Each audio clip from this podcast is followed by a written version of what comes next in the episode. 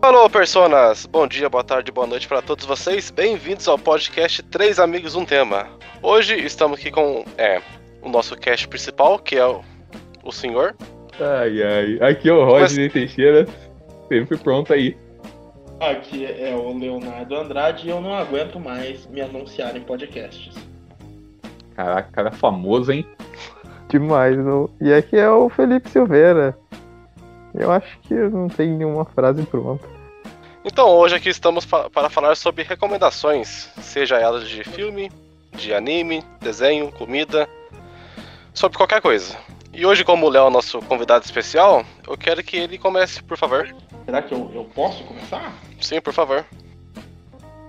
Bom, já que, que eu posso começar, eu vou começar. Bom, pessoas, aqui estou eu para fazer recomendações. E eu assinei um contrato há alguns anos atrás é, com um grandíssimo diretor de cinema que eu admiro muito e eu sou muito revoltado. Eu já falei isso em algum podcast, não lembro. Que é o quê? Que todo mundo idolatra o Tarantino todo mundo idolatra Tarantino, que o Tarantino é disruptivo, que o Tarantino tem cara de esquisito, que ele, ele transou com uma Turner, porque ele faz filme esquisito. Todo mundo, nossa, Tarantino isso tem camisa. Directed by Quentin Tarantino. Não é. Vocês estão me ouvindo aqui, vocês concordam comigo que existe um, um, um, hype, um cult. É cringe não gostar do Tarantino. Todo mundo concorda comigo? É Concordo, eu acho. Eu não sei dizer se é cringe, mas é verdade. Exatamente. Quem tá, pera aí, antes de começar, o que é cringe? Cringe? Cringe? Putz, cara, isso é muito blue pill, velho. Nossa, meu Deus do céu. Você, você, não é red, red pill. é ele, não? Você não é red pill e você não é based. Você é blue pill, é enorme.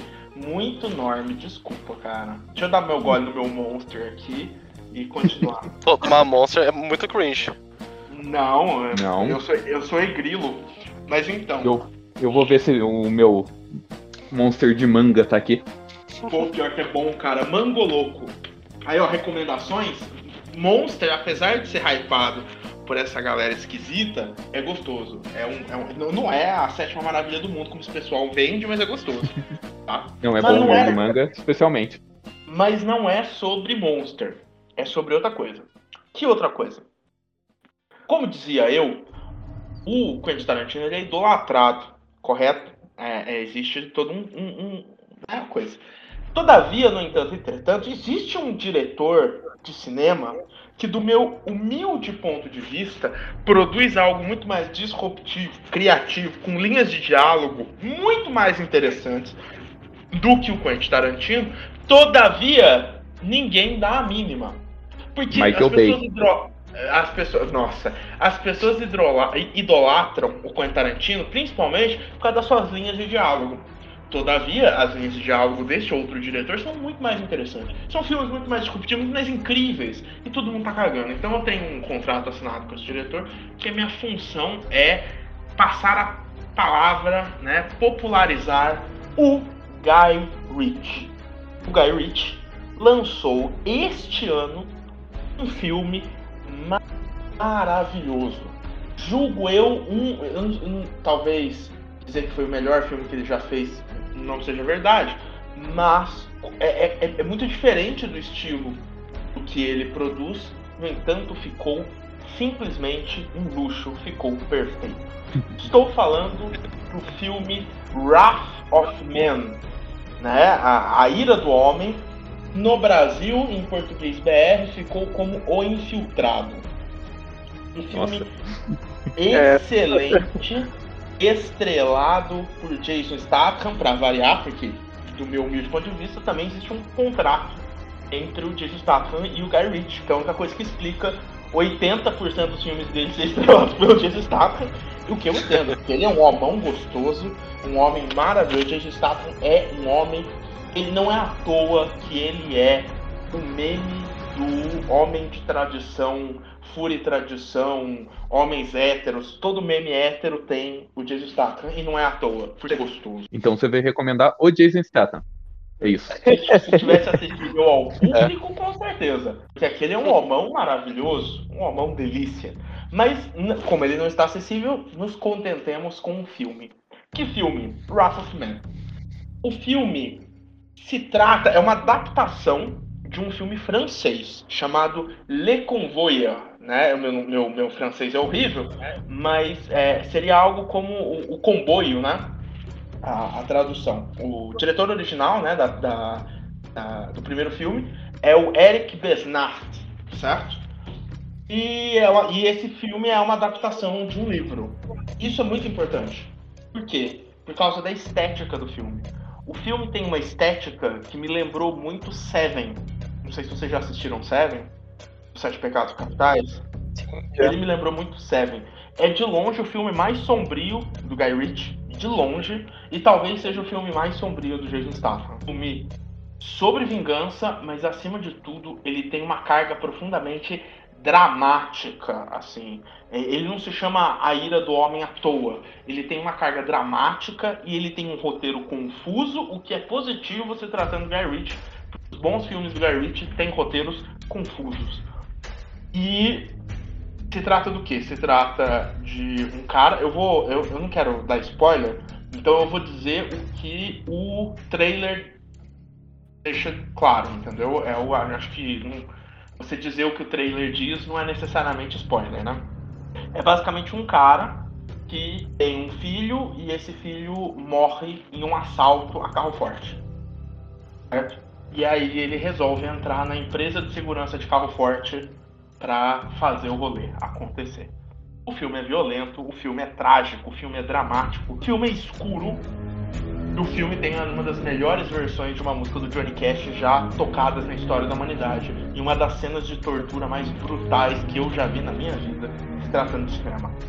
É uma obra de arte no cinema. O Guy Ritchie já tinha produzido um filme maravilhoso que era o The Gentleman, que foi lançado no ano passado em português ficou como Magnatas do Crime Brigado Brasil por estragar os títulos. Que era uma obra. Ô, louco, muito melhor. É, é uma obra de arte, no entanto, é uma obra de arte muito próxima do que é o Signature do Guy que é esse filme de máfia, com, né, mais baseado em diálogo, uma máfia mais agalhofada, digamos assim. Aquela filme de crime, mas num, num, num clima mais malandro, mais leve. O que ele faz em Wrath of Man não é isso. Wrath of Man você tem uma tragédia, você tem um drama, você tem um filme escuro. E digo eu, cada vez mais escuro, tal qual Seven. Se Seven, a própria estrutura do filme tem uma alegoria com o, a Divina Comédia, né? Você descer nos círculos do inferno, ele vai ficando cada vez mais escuro e mais escuro, mais pesado, até o final catártico de Seven. Em Wrath of Man você tem algo muito próximo a isso. É um excelente filme, sugiro para vocês. Qualquer coisa que o Guy Ritchie faz, eu não digo que qualquer coisa é boa, mas o que é autoral dele sempre é bom. Ele não tem um filme autoral, assim, que você vê que saiu da mão dele mesmo, saiu da cabeça dele, que seja ruim. É sempre bom, mas olha, ele está de parabéns. Wrath of Man, sugestão Pro 6. É isso. Top. Vou botar na lista aqui. Opa. É, você assistiu por, é, por mei meios legais? Sim. eu assisti por meios, eu assisti por meios legais. Eu sou de um grupo de negacionistas e a gente montou. Eu, eu aluguei o filme da, da um IMAX. Tem um IMAX em Paraisópolis para fazer a aglomeração. Inclusive era proibido a entrada de máscara. Entendeu?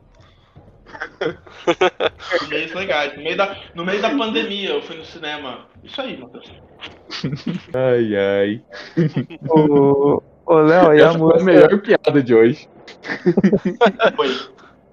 E a música do Johnny Cash? Qual que é? Qual música que é? É, é a Hurt? Não, Sempre toca. Não. Então, a, a Hurt não, não, é do Johnny Cash, né? É uma versão. Sim, o pessoal é, não é sabe uma, disso. Não, sim, mas é. É a mais famosa. Não, não, falou música, Johnny Cash. É Folsom Prison Blues, que é a mais famosa do Johnny Cash, real. Hurt é só pra quem é mais novo. Que, né, a, a, a... Não, é porque a história do Johnny Cash, não sei se, se você sabe, é, é, isso é interessante, porque é muito louco. o, o Johnny Cash como trilha sonora de um filme do Guy Ritchie faz muito sentido. Porque o Johnny Cash foi preso, entendeu? Ele foi, ele foi pra cadeia e tal, tudo em determinado momento da vida dele. Mas o rolê é que ele descobriu em determinado momento, a, a carreira dele já estava em queda, e ele descobriu que ele fazia muito sucesso entre cadeeiros nos Estados Unidos. Os cadeeiros gostavam muito da música dele. E aí ele teve uma ideia disruptiva, que foi. Não, eu digo disruptiva porque isso nunca tinha sido feito na história.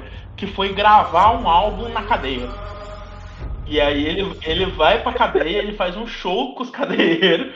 E tem, se você procurar o Folsom Prison Blues é, é, live, você consegue encontrar um CD duplo e ele canta lá com os cadeeiros, os cadeeiros gritando, tipo, sabe? É, tem as músicas que Johnny Cash fala de que ele foi traído, assim. Ah, a mulher me traiu. Você ouve os caras gritando, é, mata aquela vagabunda. Umas coisas mais ou menos assim. É, não, é uma obra-prima. E o Johnny Cash. O Johnny mata Cash, ela! Fica a faca nela! O Johnny Cash ele tem essa coisa meio de, de, de cowboy bandido, o Tererel sempre teve. E o que combina muito com, com a aura do Guy Ritchie no entanto, a versão que eles fizeram foi uma versão dark, assim, pesada de Falcon Prison Blues. E eles colocam essa cena, essa música numa cena de tortura, pesadíssimo, assim. Mas assim, ficou estiloso, ficou artístico, ficou pesado, as linhas de diálogo são excelentes. O filme, ele é crítico, de um jeito incrível, assim, bom. É, é ele não explica muita coisa, ele não explica personagens, é, é, um, é um Dark Souls do cinema, assim. Você tem que prestar atenção. É, é. É que o ai, filme é crítico, cara, e é muito bom ele ser crítico. Porque o, o Guy Ritchie, ele tá naquele limiar. Quem estuda cinema agora vai querer me dar um tiro na cara.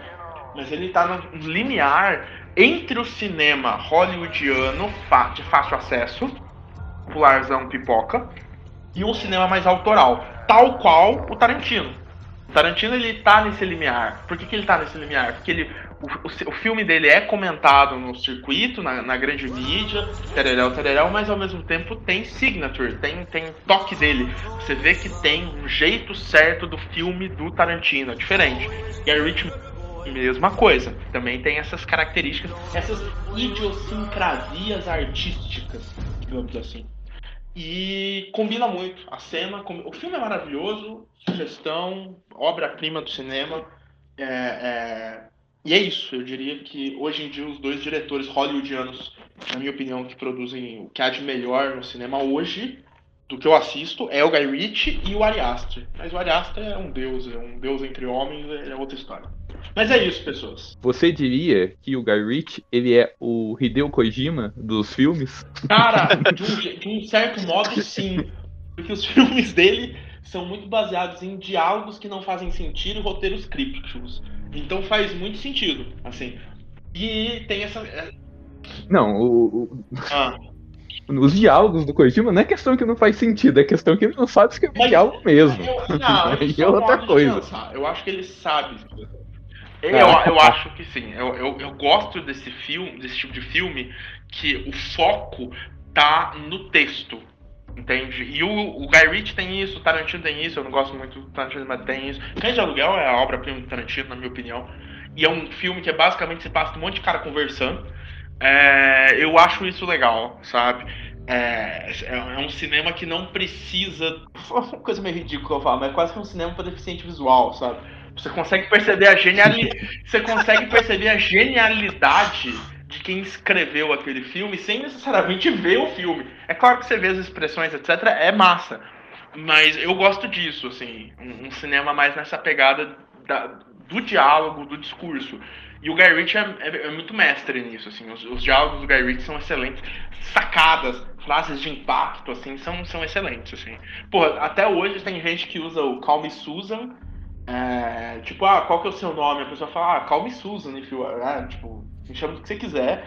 E isso surge de um, de um filme do Guy Ritchie, sabe? É, eu acho, eu acho legal, sei lá. Sou muito paga-pau. Muito paga-pau do Guy Ritchie, tanto quanto muito paga-pau do Ari Aster e do Akira Kurosawa e de outros grandes diretores do cinema. Não, sim, mas eu tava falando do, do nosso grande amigo Hideo. Do Hideo ninguém aí ia pagar pau não, né? Mas você sabe uma parada que ele que, que tem em comum? O Hideo Kojima, o sonho dele era ser diretor de cinema, né? Aí ele, sim, sim. Ele, ele concordo, tenta é, fazer isso, sei. né? Ele tenta. Eu acho que ele sabe até dirigir algumas cenas, sabe? O jogo de câmera dele é, é, é bem legal em muitas é cenas. E ele tem muito esse negócio isso? da musicalidade também, né? É, de, ele dirige quase como se fosse um clipe musical. Exato. Muitas das cenas dele. Ele gosta muito de fazer plano sequências e tal. Mas eu acho que na na parte de diálogo, ele ele é um pouco, sabe? Mas tudo bem, aqui a gente, o foco não é Hideo Kojima, muito legal a sua recomendação aí, vamos deixar o Hideo Kojima pro episódio especial dele, né, Matheus? Vai ter um?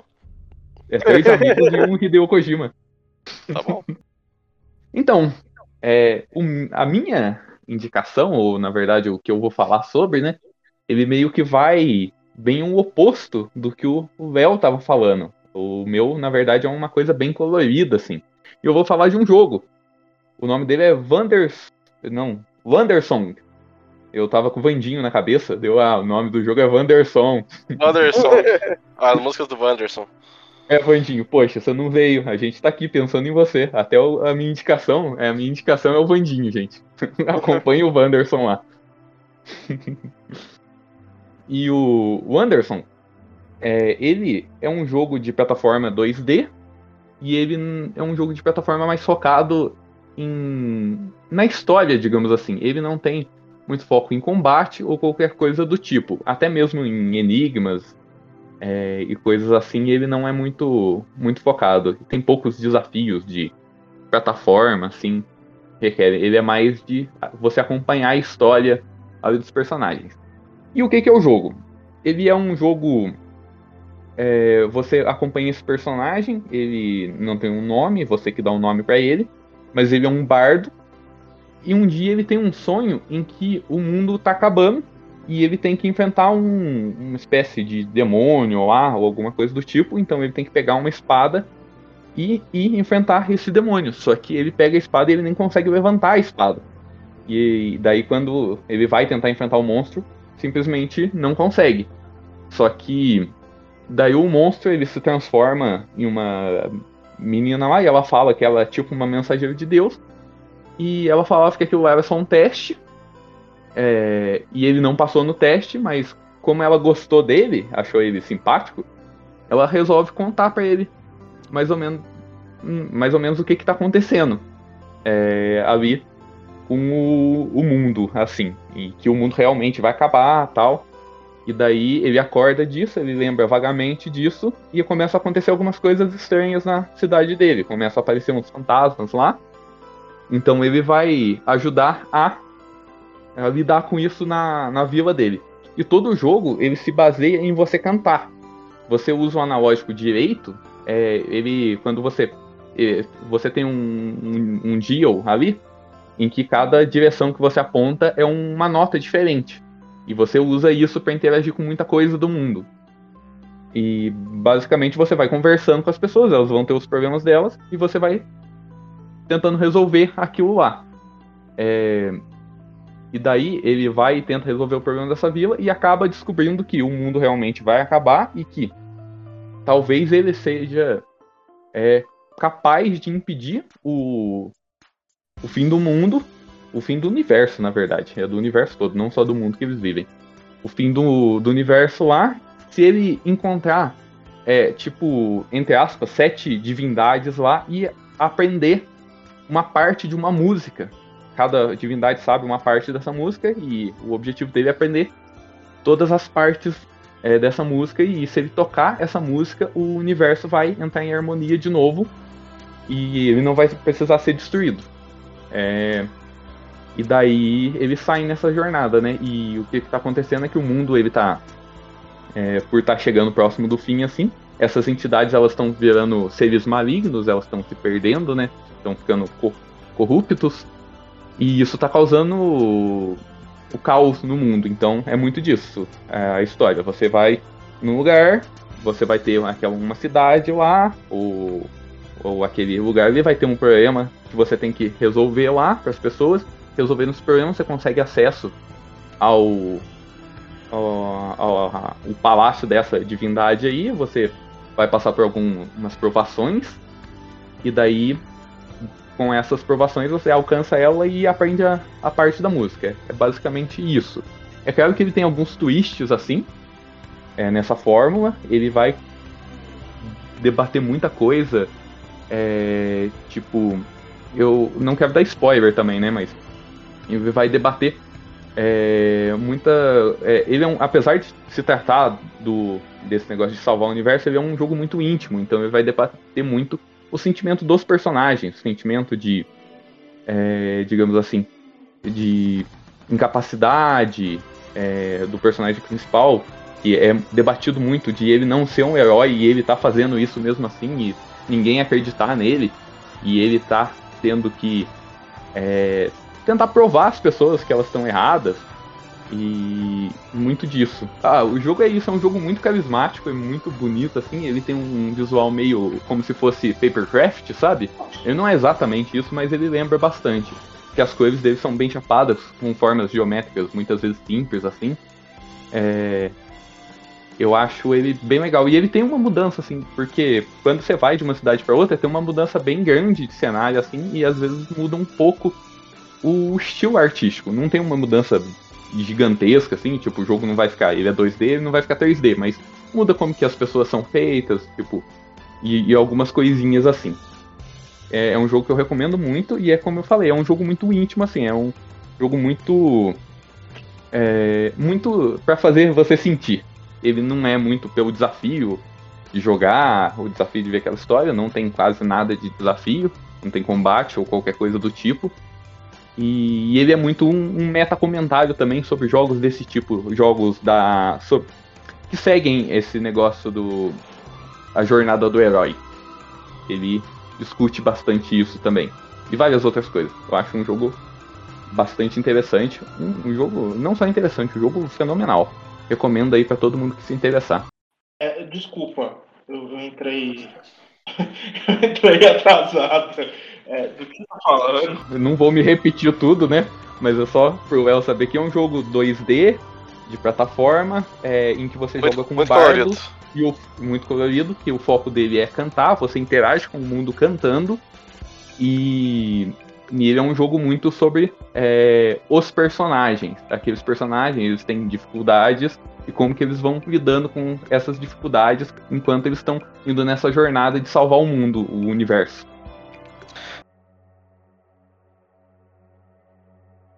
Então, a minha recomendação vai ser um filme no qual eu acho que todos vocês já viram. Uma pista, é um filme espanhol. Hack. Exatamente. Que só tem esse filme, né, que a gente conhece. só tem esse filme. Não, não. de longe. É não é nem de longe o único não, filme não. que eu conheço espanhol, mas é. eu imaginei que fosse e, ser esse que você ia falar. E não é nem o único famoso, eu inclusive. Eu ia falar a pele que habito, eu acho que Exatamente. Não. não é nem o mais famoso. É. A pele em que habito é, você acertou. é espanhol e é o do Almodóvar, né? O, eu ia falar o, po, o Poço. Ah, o Poço, sim. É, o Poço tá em alta aí. Olha, gente, eu fui bem aqui. Um, eu tenho que ganhar alguma coisa por ter acertado. Sim, parabéns, Roger. Obrigado. Então, o filme se passa. O filme é filme de 2007, né? Já é bem antiguinho, mas tudo bem. Então, o filme se passa é, com uma repórter e seu cinegrafista indo numa, numa unidade de bombeiros, onde eles fazem um programa noturno chamado Enquanto, Enquanto Você Dorme. Então, eles vão lá tipo, mostrar como é a rotina dos bombeiros, tipo, como eles se preparam, o que eles fazem, enfim. E ela, ela vai ser acompanhada por dois bombeiros, que é o. Se eu não me engano, o Manu. Isso, o Alex e o Manu. Então, eles recebem uma chamada de um prédio para resolver um, um, problema de uma senhora. Aí chegando lá, tipo, todos os moradores estão assustados, né? Aí os bombeiros entram na, na, casa da senhora e vê ela meio que descontrolada, assim, tipo, sangrando e tal. E quando eles vão ajudar, ela meio que ela morde um dos. Um, do, um dos bombeiros, não, um dos policiais que estavam lá. Aí, claro, todo mundo fica assustado e tal. É, nessa parte, a, eles matam a senhora. Isso, a, a, a câmera grave e tal. Todo mundo fica muito assustado. E quando eles vão sair do prédio, tipo, eles são. Eles são, literalmente, eles ficam em quarentena. Coisa que no, coisa que no Brasil não, não existiu durante a pandemia. É claro, todo mundo fica sem entender o que, o que tá acontecendo, né? Até que a polícia diz que tem um vírus no prédio e eles não podem sair. E outra coisa importante dizer aqui, que o Matheus não, não comentou também, é que o REC, ele Não, é daquele estilo de found footage, né? Fa- Found footage. Que isso. é o, o filme em que... Mas, tipo, no primeiro filme eles não, não encontram entre. Podemos dizer, tinha, tipo, a fita. Tipo, na, na, na bruxa de Blair, sabe? Não, Ah, Sim, encontramos a fita e mas- tal, não sei o que. É só no segundo filme que encontra. Mas ele é sim um filme de, de found footage, porque a única câmera que tem no filme é do cinegrafista. Então ela balança, vai lá, vai pra cá. isso. Isso. Não tem, não tem uma câmera fixa. Isso é muito legal. E muito também assustador, porque eles estão no prédio. É, eu tenho um pouquinho de preconceito com um filme desse tipo, mas eu acho que esse é um filme interessante até, desse estilo. A maior parte dos filmes desse estilo não, não me agrada muito. Isso Aquele, agrada assim. É, porque a maior Mas é- parte eu não consigo comprar de que a pessoa vai ficar filmando toda aquela situação, Exatamente. sabe? Em vez de não simplesmente sair Jogar, jogar a correndo. câmera no cão e sair correndo. Daí Sei. ela fica, ah não, eu tô, eu tô filmando ali, eu tô filmando. Pergunta, a- a- aquele filme do Dória é found footage? Ai, meu Deus do céu. Olha, É, pode ser considerado found footage? Ah, eu acho que é, mas aquilo não consta como um, um longa-metragem, né? Eu acho que é mais um curta-metragem. KKK. Ai, Ai. Eu, eu tava vendo um vídeo do Dória. de, tipo, curiosidades. Do- não, não é do Dória, não. Do Hack hoje mesmo. Eu nem sabia que o Matheus ia falar do filme, mas eu acabei vendo. Desse e do filme estadunidense, né? Da versão estadunidense, o, o. nossa, esse nem conta. Eles, eles só fizeram porque por causa de duas coisas. Por causa de dinheiro e por causa de que o americano não consegue ler legenda. Não, exatamente. mas é in- independente esse filme, mas do Hack tem algumas coisas muito interessantes de todo tudo de como ele foi feito. É, porque pra gente, a gente não é espanhol, né? Ele é, daí não faz muita diferença isso, mas eles fizeram algumas coisas interessantes, tipo a repórter que é a principal do filme, ela realmente é uma repórter espanhola que eles contrataram pra fazer o filme pra tentar trazer um pouco mais de veracidade, assim. E eles tentam colocar é, a maior parte dos atores lá são atores basicamente desconhecidos, que não fizeram nada relevante na TV espanhola. É, para causar esse negócio de, tipo, a pessoa não vê alguém lá que ela reconhece, entende? Então, E a maior parte dos diálogos também são improvisados. É muitas das coisas que acontecem no, no filme, assim. Por que, que você tá rindo, cacete? Ela tá rindo. essa é a É. maior desculpa pra fazer um filme ruim na história. Não, ó, atores desconhecidos porque a gente não queria que vocês reconhecessem e os diálogos são improvisados, então eles são assim mesmo. Tá? Ah, tomar no cu, o filme foi feito pela rede TV da Espanha e aí, ah, não sei, é artístico. Isso aí foi uma estratégia. Ah, tomar no cu. Mas caralho, esse- eu- eu- o negócio ficou bom? É isso que faz o filme ficar bom? ah, porra. Ah não, ó o cara. Não. Eu, eu É, o filme falar- é bom, não é ruim não. O filme é bom, sim. É, e daí muitas das coisas que acontecem lá é, não avisaram pra alguns dos atores assim. Então, realmente muitas é, reações assim são é, bem é, legítimas, né? Bem espontâneas mesmo. E é interessante também que eles pegaram, o, eles contrataram, alugaram né, um prédio inteiro real assim. É, para poder fazer as filmagens, e eu acho que isso é uma diferença boa que dá do, do REC com o Quarentena, é que o Quarentena você vê, na hora que eles entram no prédio, você vê, ah, isso aí é um set muito fajuto, sabe? Tipo, ah, é um- tá na cara que é um, é um set de filmagem. Que ele tenta ser muito um- uma mansão de terror, e o REC, ele é, passa muito que, ah, esse lugar é de verdade, sabe? Então eles é, se preocuparam muito em fazer esse tipo de coisa. Apesar do Léo falar aí que é só uma É só desculpa. desculpa. Por que, que foi a ruim? rede TV, a, a- rede TV da Espanha faz o negócio e o nego fica, não, isso aí foi. Porra. Ah, tomar no cu. Ah, o nem cara, filmar, gente. né? O cara vai tudo tremendo lá. É, exato. Ah, found footage. filme treme, atores ruins, pessoal não sabendo o que tá acontecendo. Não, é foul de footage. Ah, tomando. Ah, mas se fosse diri- dirigido pelo, pelo Guy Aí Ritchie. seria. Aí, Ah, ah, artístico. Executivo. Ah, Nossa. É artístico. filme escuro. Diálogos impressionantes. É, é, Tá, no cu, É. Realista. Guy Ritchie, Guy Ritchie, Ari Aster e, e Akira Um Kurosawa. gênio. Ah, gênio. Improvisado, é isso aí. É a alma do Uhum. filme. É, Não. É espontâneo. também. Nossa, mas é um gênio mesmo. Os diálogos dele parecem diálogos de verdade. Nossa, você se sente ali. E o cara, ele não usa esses sets feitos, não usa é, CG, computação gráfica. mesmo. O cara é real. Você sente Ele é ali. real, ele é musculoso, ele é suado. ele, é- ele é delicioso. Se tivesse o Jason Statham, todo mundo. Ah, ó, maravilhoso. Não, o- o cara É. nem ia tremer a câmera, ia ficar perfeito, um close Não. mesmo. Não, Não, ele, ele, ele ia bater nos zumbis com a câmera. Se fosse eu, eu ia segurar a câmera com uma mão só. Ó, eu só queria dizer que no, no quarentena tem um- uma morte de um zumbi lá que o, o cameraman mata o zumbi batendo com ele na câmera. Olha só. Ele fica batendo a, a lente da câmera do zumbi. Então aí, Não, vai mas eu ver não é o Jason. Statham. O cameraman. Eu não vi. Só queria dizer que tem mais. tem. Nessa saga tem quatro filmes, né? Mas só, só vale assistir o primeiro mesmo. Eu nunca assisti nenhum dos outros. São todos ruins. Sim, o 2 é ok, o 3 é totalmente diferente, o 4 é muito ruim. Hum.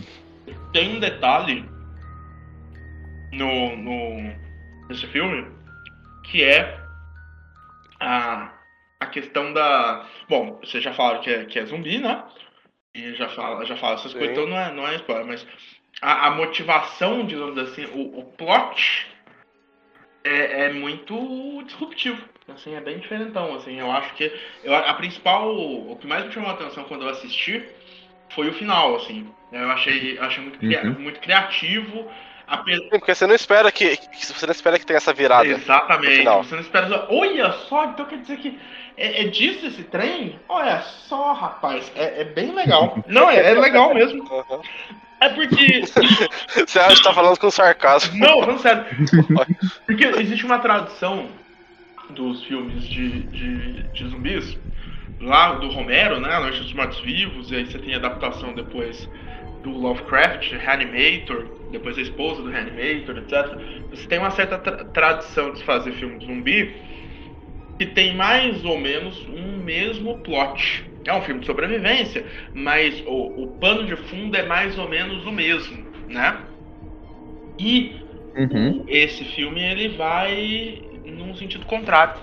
Vai, vai de encontro com, com isso. Então, nisso ele ganha pontos, pontos muito bons. E o, o fato de não ser uma produção americana também, agora falando sério, né, sem sacanear o filme, também ganha pontos porque você vê, são atores que você não conhece, tá falando outra língua, então tem, tem um ar assim bacaninha assim. Eu acho um, excelente filme, acho um filme bom. Mas é o que você falou, é, é um filme curto. é um, né? E o espanhol. Porque tanto o americano, Sim, é tanto o americano quanto as continuações é caça-níquel, é só pra tirar grana. Sim, porque o segundo filme do Rec foi feito em é, um ano e meio depois. Então, Só pra. Ele. Ele meio que surfou ali no, no primeiro filme. uhum. Mas ele- o primeiro filme é filme curtinho, tem uma hora e quinze. aí ó. Aí, se eu não me engano, tem no, no Amazon, no Amazon Prime. Então fica a É. dica aí. É, filme de found footage, assim, é difícil durar muito, até porque, porra, é, justificar duas horas de filmagem, né, é foda, né? Tá A pessoa filmando com a câmera dela. você tá defendendo o Dória. É, e, Não, mas o Dória é, é curta-metragem. É, não, filme de foda. É passo de difícil 40 minutos. durar, é difícil durar, gente, pelo amor de Deus. Quem, quem, não dá pra julgar, né? Ah, mas é interessante o hack também, que ele dá além dessa coisa do final, mas é, é interessante é, dele fazer essa coisa diferente do zumbi, né? Que o, o zumbi, quando ele foi lançado, o zumbi já tava bem batido, né? É, então ele fazer esse negócio de found footage de zumbi já trazia um elemento um pouco diferente, né? Pra, pra É. mesa, assim. É, realmente. Não é ah, mais um filme de zumbi, pelo menos tem alguma coisa diferente dos outros. É, e tem, tem outras coisas a mais, né? Que a gente não pode falar. Uhum. Mas. Não, sim, é, o que eu tô falando é a superfície, assim. Assim, mas é legal. É, é, é um bom, bom filme, é um filme que, que merece. É isso aí. Merece estar nesse, nesse podcast. Me- Isso aí, selo, selo três amigos Selo- e um tema de qualidade. Felipe, por favor. Gente, o que eu vou recomendar um pouquinho diferente é um, é um jogo, Um bordel. é um bordel. É um jogo, tipo, jogo de carta. Que agora na, na pandemia, tipo, a gente fica mais em casa, assim, eu tento jogar alguma coisa com a minha família. E sempre cai no baralho, no dominó. E eu achava, sei lá, com o tempo fica meio enjoativo, sempre a mesma coisa. Daí eu, eu comprei um joguinho, eu achei muito bacana. O nome dele é Jaipur. É um, é um jogo de carta que o objetivo é você vender as mercadorias e acumular dinheiro. E quem tiver mais dinheiro no final da partida ganha a, aquela rodada. Mas o, o legal dele é que ele tem um elemento de sorte, que como todo jogo meio de cartas assim, né? É a sorte que você tira ali na carta. Só que as cartas que são tiradas, elas vão estar no mercado que é o qualquer um pode ver e qualquer um pode comprar. E o bacana desse jogo é que é, se você acumular bastante mercadoria e conseguir vender todas de uma vez, você ganha um bônus. Então você vai ganhar mais dinheiro. Só que quem vende primeiro as mercadorias, então, é, as mercadorias vão valer mais pontos. Então, às vezes, compensa você vender rapidamente as mercadorias, tipo, poucas unidades. Você vai. é, o lucro vai ser maior do que você esperar muita, muita mercadoria de um só para você receber esse bônus. E é um jogo, nossa, é muito tenso, assim, você consegue criar estratégias, assim, conforme você vai jogando. Tem um elemento também que é o camelo, que o camelo ele não tem nenhum valor no jogo, mas ele, você consegue trocar os produtos. Olha, eu gostei bastante desse jogo. Eu recomendo, é um jogo só para duas pessoas, mas é o, é o embate ali para ver quem que vai conseguir vender primeiro e o, quem vai conseguir arrecadar mais dinheiro nessa, nesse mercado. Gostei bastante. O pessoal aqui de casa não é familiarizado com o jogo, assim, mas com regras assim mais difíceis. E ele é bem simples. Na primeira partida o pessoal já pegou bem assim como é que joga. Jogamos umas cinco partidas seguidas que gostaram bastante. E eu acho que fica a minha recomendação que vale a pena. É quem tá enjoado de jogos tradicionais, como baralho, assim, jogar cacheta, dominó, super recomendo. Não, mas vamos, vamos falar um pouquinho do jogo aí. Qual que é o nome do jogo mesmo? Que eu não entendi, Felipe. É Da primeira vez que você falou. Jaipur. Jaipur? Jaipur. Jaipur, Jaipur é, É, escreve a, a cidade, uma das cidades mais tradicionais da Índia, Olha, famosa muito pelo bom. seu comércio. É famosa pelo seu comércio, pela sua, pela sua rede de, de é, fazia parte da, da trilha da seda, né, e etc. Achei que você ia falar pela rede de jogo de carta. Não, que é nem porque- Yu-Gi-Oh! e o Egito. É no, No Egito o pessoal já- jogava muito carta. Jaipur é conheci- é conhecido como uma cidade rosa. No centro de Jaipur, é- ela é capital do, do Rajastão, né?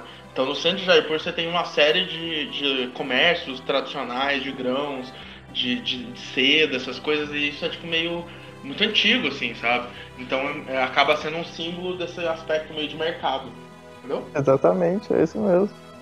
Ah, as mercadorias são, é isso que o Léo falou, são tecidos, são grãos, ouro, prata. E, por incrível que pareça, a, a ilustração realmente é um, é um prédio rosa aqui. Muito bom, Léo. Exatamente. É porque as, as construções tradicionais de Jaipur são rosa. Aí a cidade acaba sendo conhecida como cidade rosa. Muito bom. E olha, É um jogo de cartas. isso é de cartas e essa questão de, de vender, daí você ganha uma fichinha. Que seria como Ah, dinheiro, assim, a moeda.